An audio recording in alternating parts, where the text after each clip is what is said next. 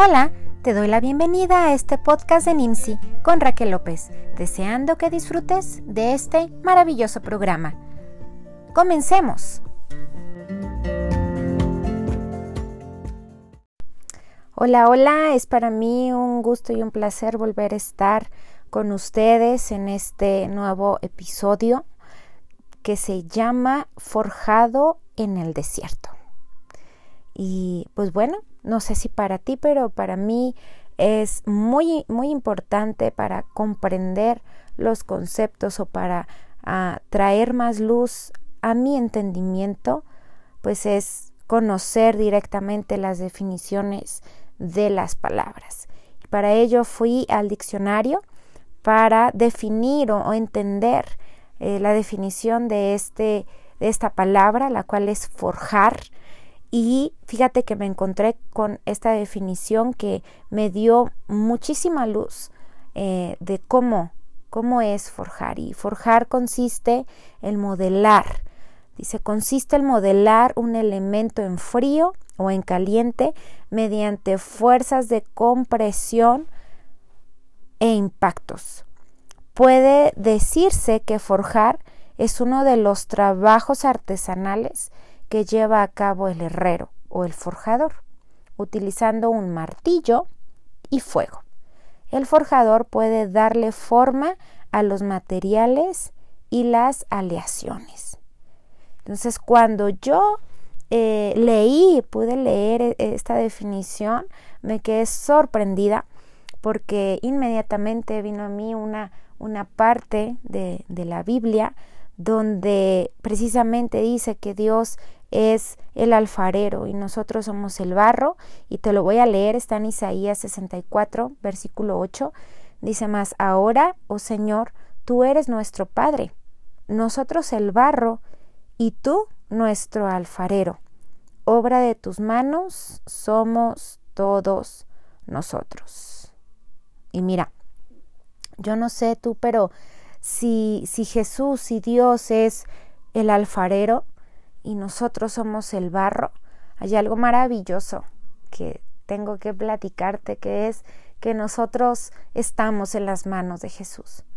Fuimos arrebatados de cualquier otra mano, de cualquier otra, ah, de cualquier otra persona que pudiese estar forjando nuestra vida y, y nuestra vida está en manos de ese alfarero, está en manos de ese Dios infinito, lleno de amor, lleno de perfección y, su mirada está en nosotros. Entonces, el Señor es el que pone ese empeño para formar cada parte, cada parte de esa obra de arte que es tu vida y es la mía y está formando. Y cada obra, déjame decirte que cada obra tiene una función específica.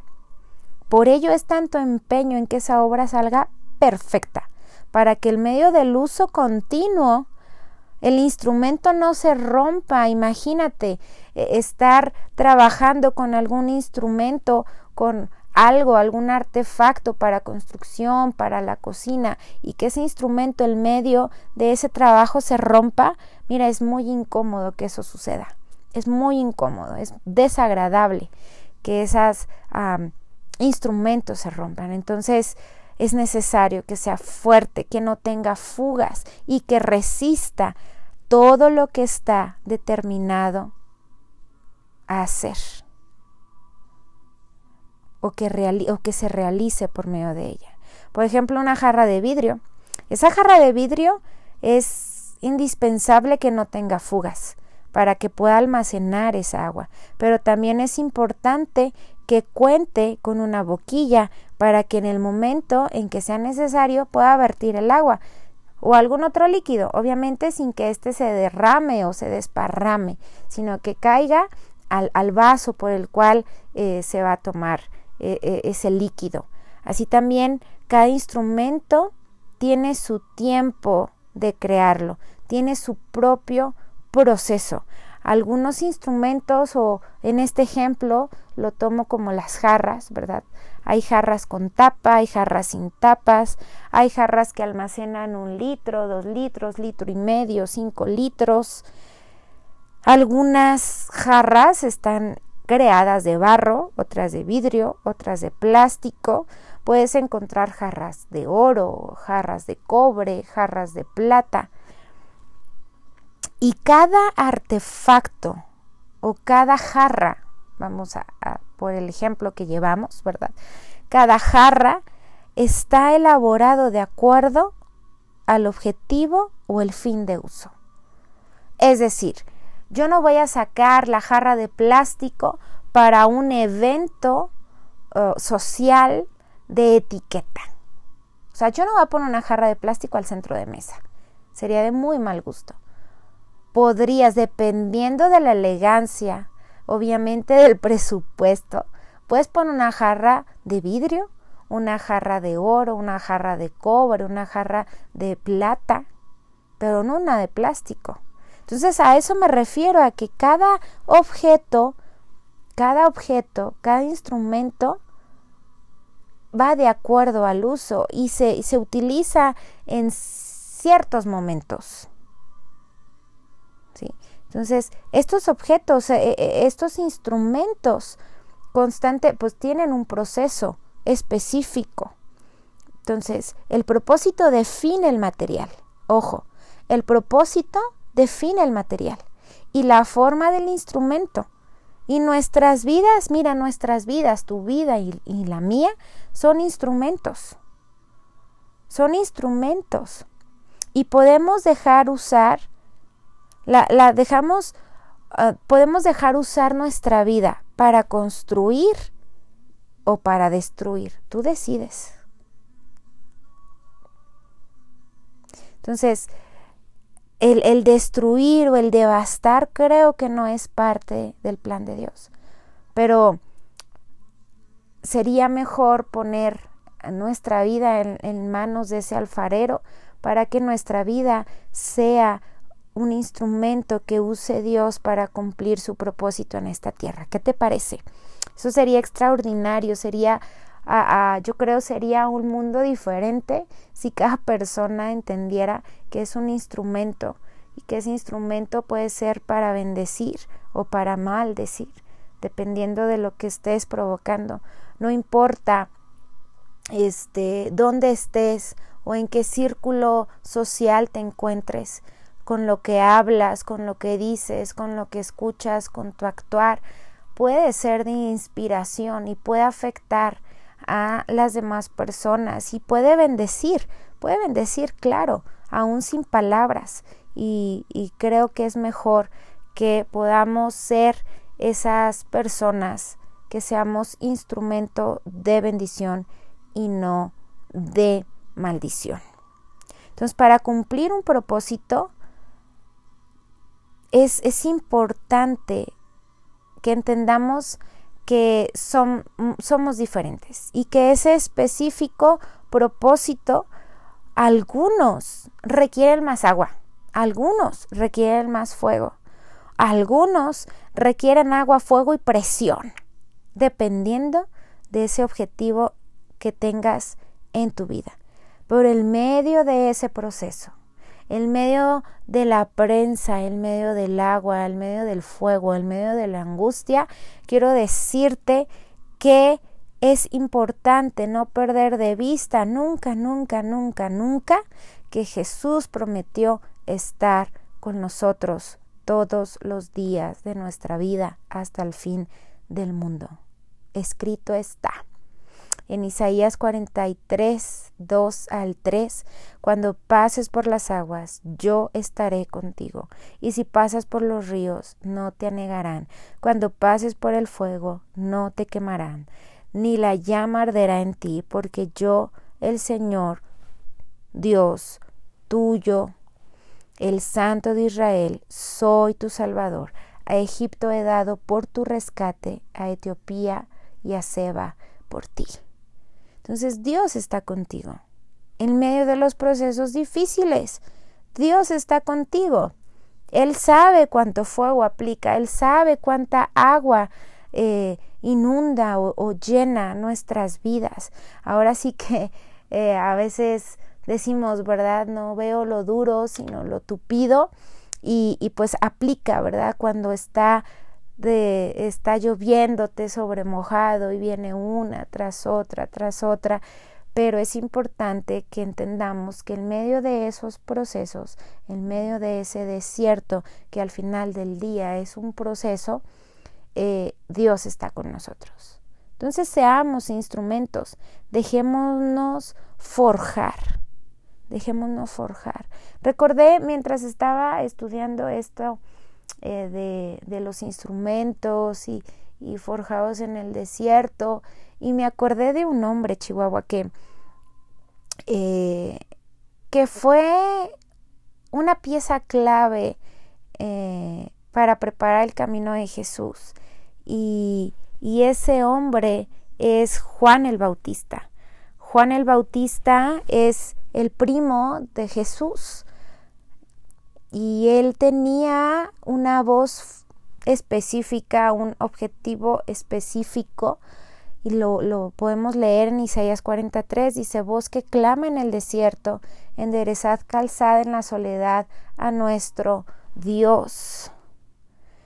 Entonces, Juan se levantó como, como un umbral, como, como una antorcha en medio de una generación incrédula, porque esta palabra que les acabo de leer en Isaías 40 tardó en cumplirse, escucha, 700 años.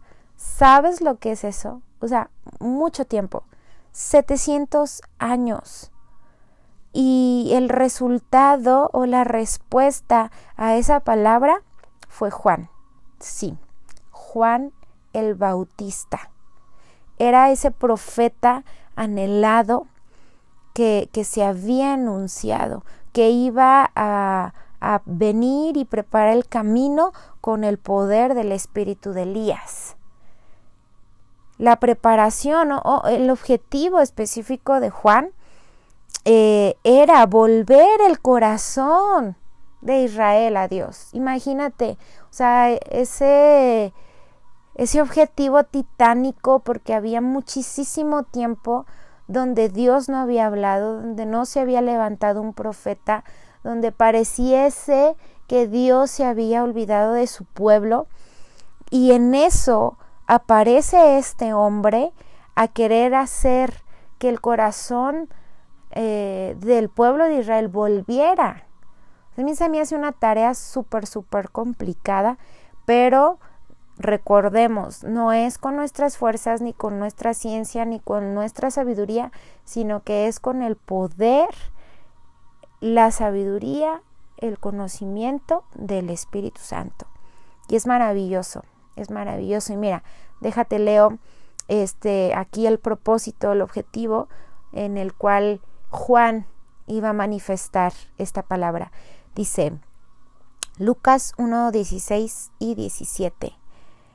Y hará que muchos de los hijos de Israel se conviertan al Señor Dios de ellos e irá delante de él con el espíritu y el poder de Elías, para hacer, para hacer volver los corazones de los padres a los hijos, y de los rebeldes a la prudencia de los justos, para preparar al Señor un pueblo bien dispuesto.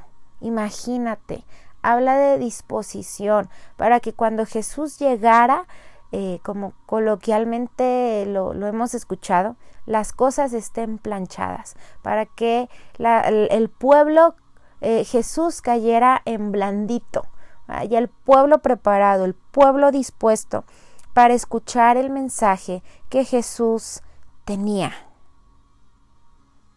Imagínate, yo lo leo y yo digo, qué difícil y más, o sea, tratar con el corazón de, del pueblo, que se había alejado, que una tras otra, tras otra, había, se había empeñado en alejarse de Dios, se había empeñado en hacer lo que no le agradaba.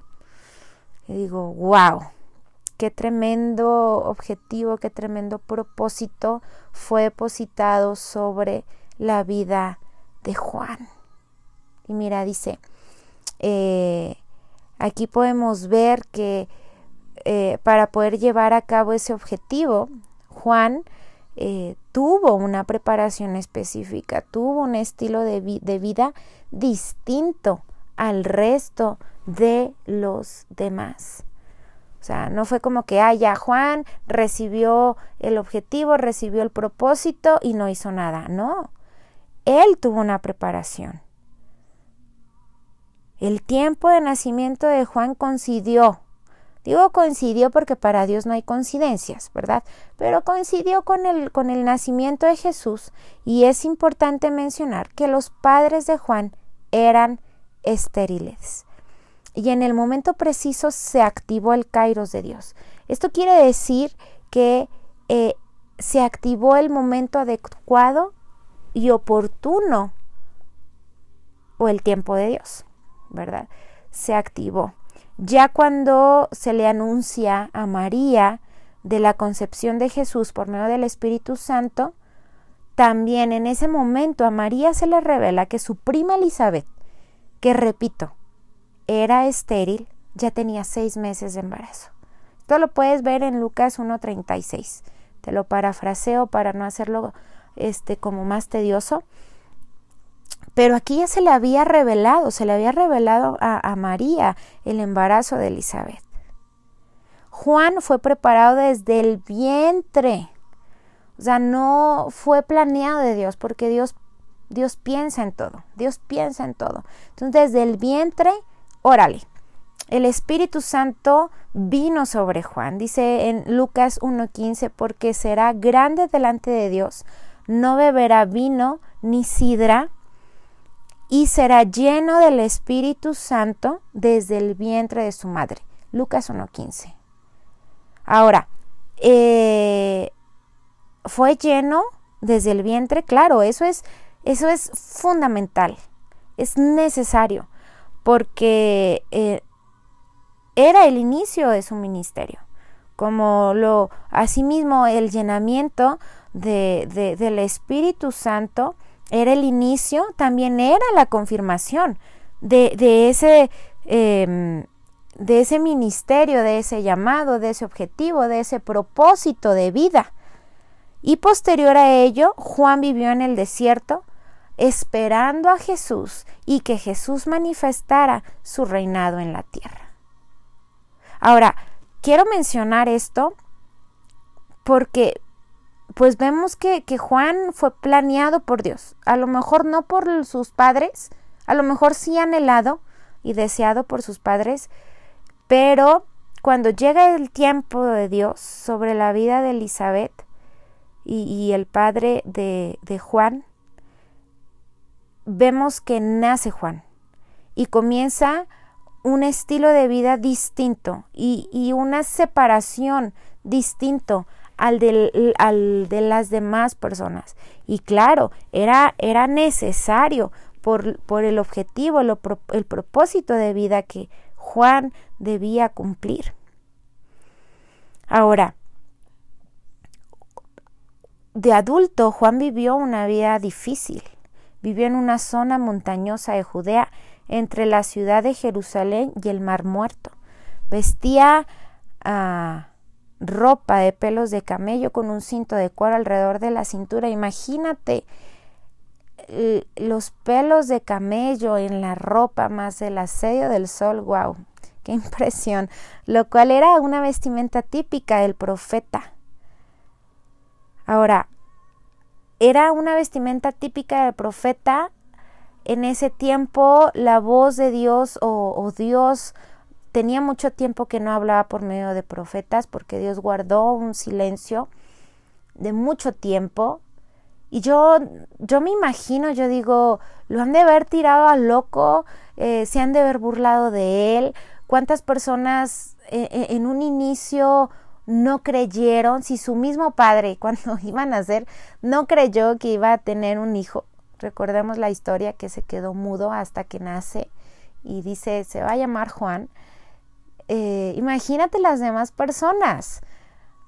Y más diciendo que el reino de Dios se acercaba, que Jesús como Mesías, como Salvador venía a, a traer libertad a su pueblo de verdad yo no me imagino cuán difícil y doloroso al mismo tiempo pudo haber sido la vida de Juan, pero también cuán gloriosa, porque fue el primero al cual se le reveló que Jesús era el Mesías. Y no tuvo en poco a Jesús, porque Jesús, recordemos, era su primo. Su primo, su primo, su primo. Entonces, es, es impresionante. Juan vivió una vida sencilla. Su dieta era simple porque comía langostas y miel, miel silvestre. Se enfocaba, su vida era humilde, era sencilla, ah, porque se enfocaba en la obra del reino, se enfocaba en lo que tenía delante de él. Y todo ese ambiente lo forjó para tener la humildad, la sabiduría, para reconocer a aquel que vendría a anunciar el reino de Dios. Ahora, en medio de la soledad, porque en el desierto no creo que haya estado muy en contacto con su familia, la Biblia no, no lo menciona, con el asedio del sol, con el frío en el desierto, fue forjado. Juan el Bautista fue forjado en medio del desierto. Ahora, si yo, si recordamos al inicio, yo hablaba de instrumentos, ¿recuerdas? Yo hablaba de instrumentos porque a veces el propósito de Dios, el llamado de Dios o lo que tiene Dios preparado para, para que tú hagas en esta vida algo de parte de Él, a veces es tan grande o a veces es tan pesado para manifestar su gloria, para manifestar su poder, sea independientemente en el ámbito que te desarrolles, mientras tengas una comunión con Dios, una amistad con Dios, camines con Él, sea el lugar donde estés, ministerio o dentro de, de una congregación o fuera, desde tu trabajo, en alguna profesión, mira, no importa el lugar lo importante es que seas un instrumento útil. Y para ser ese instrumento útil, así como Juan va a ser forjado en el desierto, para que por medio de cuando venga el fuego, para que cuando vengan las aguas o cuando venga una presión fuerte sobre ese instrumento, ese instrumento termine el trabajo para lo que fue creado. Cumpla su propósito y no sea un instrumento chafa que se rompa la primera. Juan tuvo que ser forjado en el desierto para no romperse a las primeras. Sí, claro, vemos que dudó, vemos que eh, eh, eh, si, si mm, analizamos la vida de Juan, vemos que sí en un momento duda mientras está encarcelado, pero escucha a Jesús Ah, que llega el mensaje que Jesús sigue haciendo milagros y que los ciegos ven y los sordos oyen.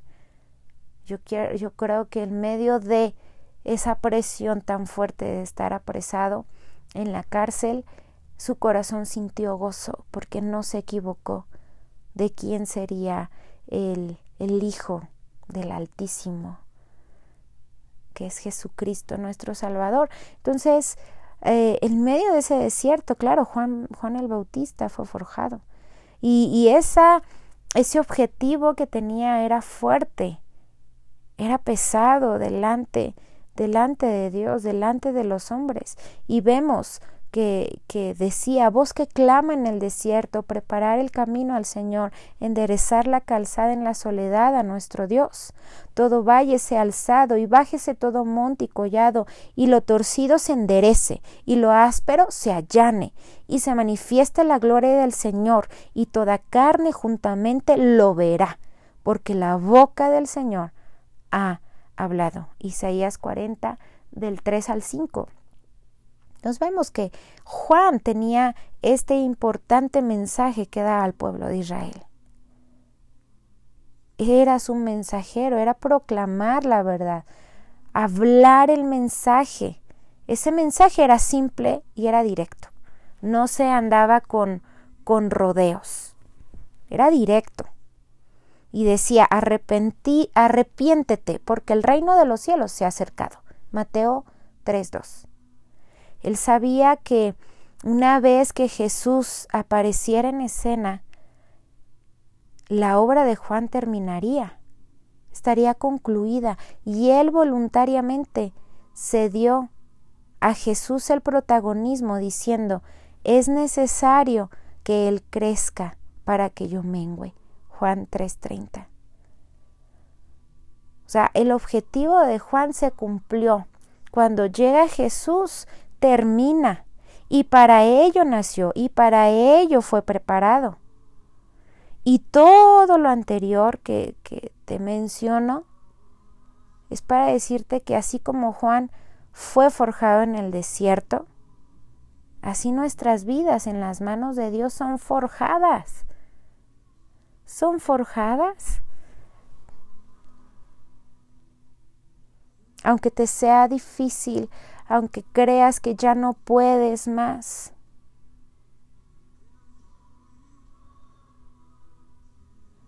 Ahora, es importante que, que, veas desde esta perspectiva. Si nosotros somos la obra de arte y Dios es el alfarero, es el artista, entonces gózate porque estamos en las manos de Dios. Estamos en las manos de Dios y nuestras vidas están siendo forjadas por sus manos. Nosotros somos el barro, Él es el alfarero. Y por ello constantemente pasamos por procesos difíciles que la mayoría del tiempo no comprendemos y no le encontramos el objetivo a la prueba. Pero en medio de esos procesos que vivimos, es preciso, es necesario que nuestro corazón esté confiado en la infinita sabiduría y en el infinito amor de Dios, en su infinito conocimiento. Y estoy segura de que Dios, quien comenzó la buena obra, en nosotros, en ustedes, la continuará hasta que quede completamente terminada, el día hasta el día en que Cristo Jesús vuelva. Filipenses 1:6. Entonces es importante, mira, y, y si Dios es el alfarero, y si Dios es el artista y nosotros somos la obra de, de arte, ay, yo no sé, mira, estamos en sus manos, sí, pero también su mirada está puesta en nosotros.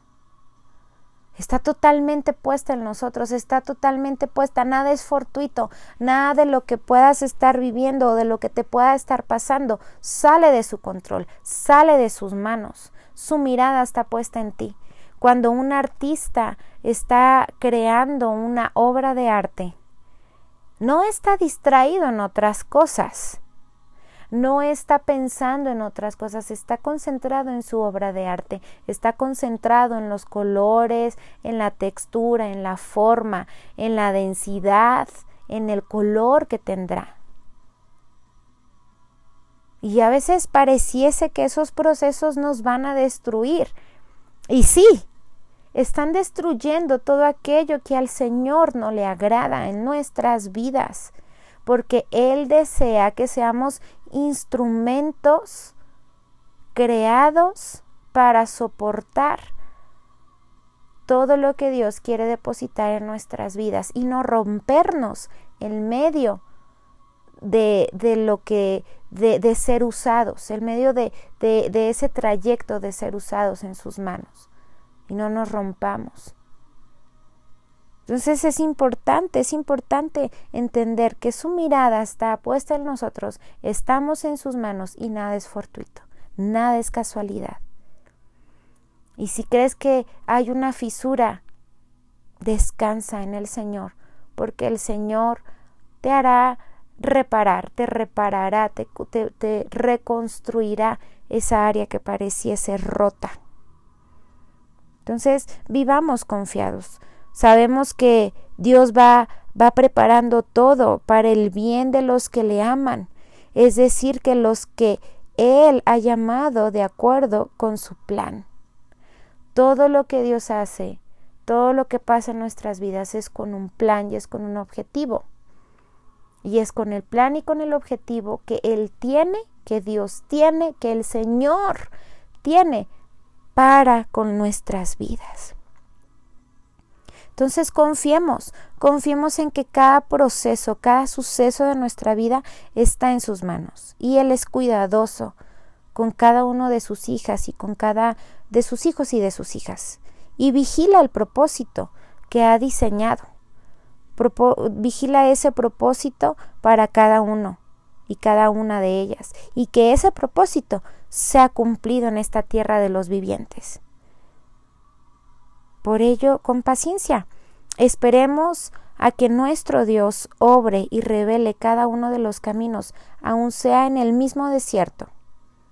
Aunque estés caminando un desierto, Dios camina contigo. Dios no te ha, no te ha desamparado. Dios no te ha abandonado. De Mías 9:19 dice, y tú, con todo, por las muchas misericordias, escucha, escucha, esto es hermoso, por las muchas, por tus muchas misericordias. No los abandonaste en el desierto. La columna de nube no se apartó de ellos de día para guiarlos por el camino, ni de noche la columna de fuego para alumbrarles el camino por el cual habían de ir. Y de esta manera, aunque pareciese que no tiene sentido lo que estás atravesando, aunque pareciese que el desierto no, no tiene fin. Dios te va guiando, el Señor va contigo, camina contigo, de día, de noche, de día y de noche. Ahora, ten la confianza y ten la seguridad de que todo aquello que tú creías que estaba muerto, que estaba seco, que no iba a retoñar, que no iba a fructificar, déjame decirte que sí lo hará, que sí va a, despertar, que sí va a fructificar, que sí va a revivir y cobrarán vida y habrá ríos y habrá manantiales en medio del desierto. Lo convertirá en vida, lo que creías que estaba muerto, lo que estaba seco, Dios lo volverá en vida. Porque Dios no es un Dios de muerte, es un Dios de vida, es un Dios abundante, y dice en Isaías 41, 18, en las alturas, en las alturas abriré ríos. Pero escucha, en las alturas. O sea, tú tienes que estar con los pensamientos, no con los pensamientos terrenales, no con los pensamientos comunes de la gente, sino con los pensamientos del reino, con los pensamientos que están establecidos, con la fe bien puesta, con, con, la mirada dirigida al cielo. Entonces por eso dice, en las alturas abriré ríos y fuentes en medio de los valles. Abriré en el desierto estanques de agua y manantiales de agua en la tierra seca. Por eso te decía que aquello que tú crees que estaba seco, que estaba muerto, que estaba desolado, no importa si lo ves así. Cree y confía que Dios tiene el poder y tiene la autoridad de abrir esos manantiales y convertir ese desierto en estanque de agua. Solo asegúrate de que tu fe, tu confianza, tu seguridad esté puesta en Dios y solo en Él, no en la gente, no en la economía, no en un trabajo, sino en Dios. ¿Sí? Es importante. Necesitas, necesitamos tener en cuenta que el desierto no es eterno, aunque te parezca, no lo es. El desierto es pasajero, es un proceso que tiene fecha de caducidad. Y, y ese proceso, ese desierto, tiene un importante peso, escucha, tiene un importante peso de propósito eterno, el cual impactará directamente al cielo, a la tierra, a las personas que te rodean, pero también a tus generaciones. tú impactarás lo que hagas ahorita, en medio de este proceso. Es un propósito eterno. Ese propósito eterno que va a impactar el cielo, la tierra y a nuestras generaciones va directamente relacionado con el propósito que Dios ha puesto sobre tu vida para lo cual eres instrumento. Es un gusto para mí poder compartir nuevamente este podcast. Espero haya sido de edificación para tu vida. Hasta la próxima.